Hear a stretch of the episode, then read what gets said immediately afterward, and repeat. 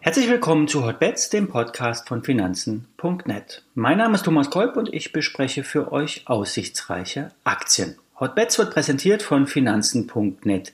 Zero, dem neuen Broker von Finanzen.net. Handle komplett gebührenfrei, direkt aus der Finanzen.net App oder über die Webseite finanzen.net slash Zero. Den entsprechenden Link dazu setze ich euch auch in die Show Notes.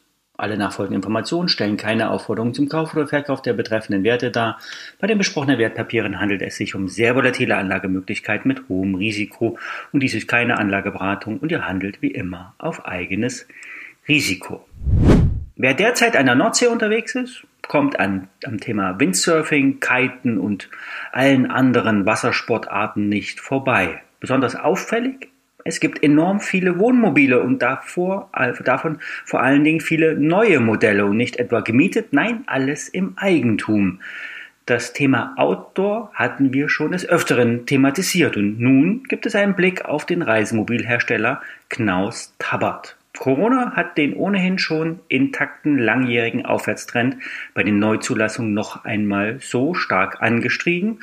Der Auftragsbestand, der ist zum ersten Halbjahr auf das Rekordniveau von über eine Milliarde Euro gestiegen. Das entspricht einer Verdreifachung gegenüber dem vergleichbaren Vorjahreswert. Für ein individuell zusammengestelltes Reisemobil müssen Kunden mittlerweile mehr als ein Jahr Wartezeit einplanen. Die Händler haben derzeit kaum Fahrzeuge auf der, auf, äh, im Bestand. Auf der gestrigen Investorenveranstaltung wurde die aktuelle Unternehmenssituation beleuchtet. Der Kundenansturm macht derzeit mehr Probleme als gute Stimmung. Limitierender Faktor sind vor allen Dingen zurzeit die Fahrgestelle von MAN. Diese Unwägbarkeiten, ähm, die müssen verringert werden und so sollen weitere Zulieferer aufgenommen werden. Parallel dazu hat die Firma ein Investitionsprogramm von etwa 50 Millionen Euro aufgesetzt, um die Produktionskapazitäten in Deutschland und Ungarn zu erweitern. Dies wird aus dem Cashflow bezahlt. Hier ist also nicht mit einer Kapitalerhöhung zu rechnen. Insbesondere die Schwierigkeiten auf der Zuliefererseite führen dazu, dass die für das Gesamtjahr avisierten Umsatzsteigerungen zwischen 20 und 22 Prozent wohl eher am unteren Ende der Bandbreite ähm, herauskommen. Das volle Potenzial kann derzeit also nicht ausgeschöpft werden. Beim Blick nach vorn wird neben dem Umsatz auch die Marge wieder deutlich besser werden. Der Caravan-Spezialist ist schuldenfrei und mit einem EBITDA von rund 90 Millionen Euro nicht zu hoch bewertet. So sehen zumindest es die Nebenwerteexperten von Börsengeflüster. An der Börse wird Knaus Tapper zurzeit mit dem 7,5-fachen des EBITDAs bewertet. Der Kurs liegt derzeit nur leicht über dem IPO-Preis vor einem Jahr. Hier sollte mehr drin sein. Kaufen lautet die Empfehlung. Verkaufen ja, verkauft wird weiterhin die Aktie von Nel Asa. Der Wasserstoffwert hat Zahlen vorgelegt und ist um 145 Prozent gewachsen. Leider nicht beim Umsatz, sondern beim Verlust. Der Umsatz, beim Umsatz geht es gerade mal um 10 Prozent nach oben. Auch wenn die Aktie von über 3 Euro mittlerweile auf rund 1,30 Euro gefallen ist, für Alfred Maidon kein Grund, die Aktie zu kaufen. Der Unternehmenswert liegt derzeit immer noch bei 1,8 Milliarden Euro.